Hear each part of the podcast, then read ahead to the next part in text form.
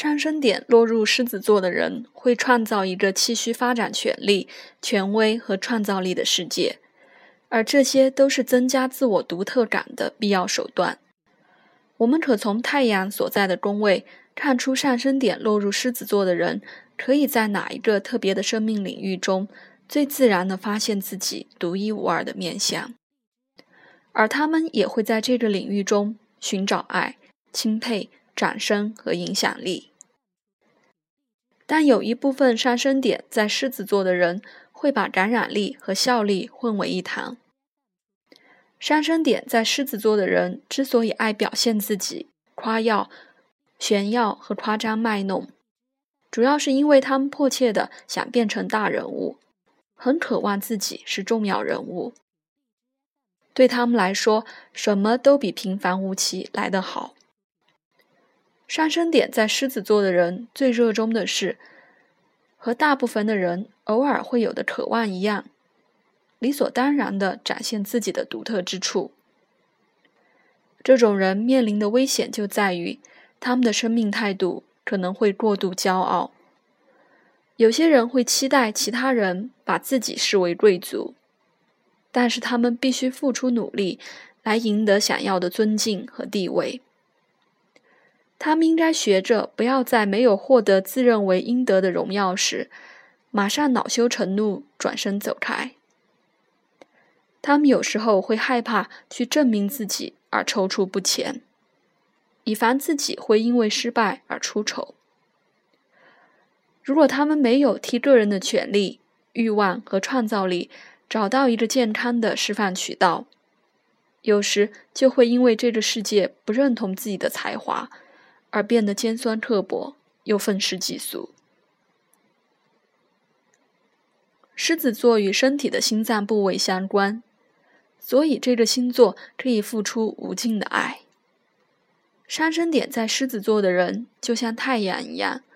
除了有高贵的姿态，还可以让接受的那一方感受到一种大方、温暖、具有疗愈效果和生命力的能量。但上升点在狮子座的人通常会期待对方有所回报，对他们所付出的一切表示感激和谢意。如果他们能学会付出而不求回报，那就代表灵魂成长已经到达一个新的层次了。对于上升点在狮子座的人而言，最重要的就是得培养一种正确看待权力、权威和价值的态度。他们的下降点位于水瓶座，所以可能会遇到一些与自己对立的情境或人，迫使他们必须跳脱自己的观点，从别人的角度去看待生命。他们可能还是会受到尊重，但必须考虑大环境的需求，毕竟自己也是其中的一份子。水瓶座落入第七宫，代表必须透过分享和促进共同目标，来练习一对一的关系，借此调和狮子座落入第一宫的过度自我中心或自负的心态。他们如果想要延续一段关系，不让彼此任何一方的性格受到压抑，就必须透过风向水瓶座的客观和公平，让火象狮子座的热情平息下来。并且有所保留，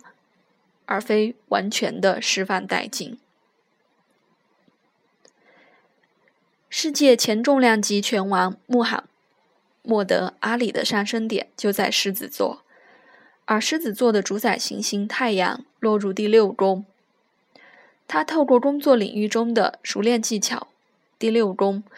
实践崇高感和自我价值。狮子在第一宫。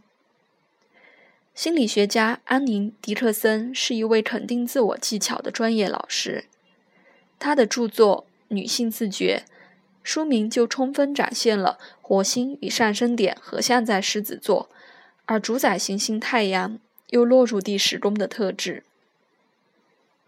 就外在的特征而言，狮子座通常会表现出一种权势和骄傲的气度，来赢得他人注意。但我们同时得考虑太阳的相位，有些人可能会有阳光般的脸蛋和闪闪发亮的双眼。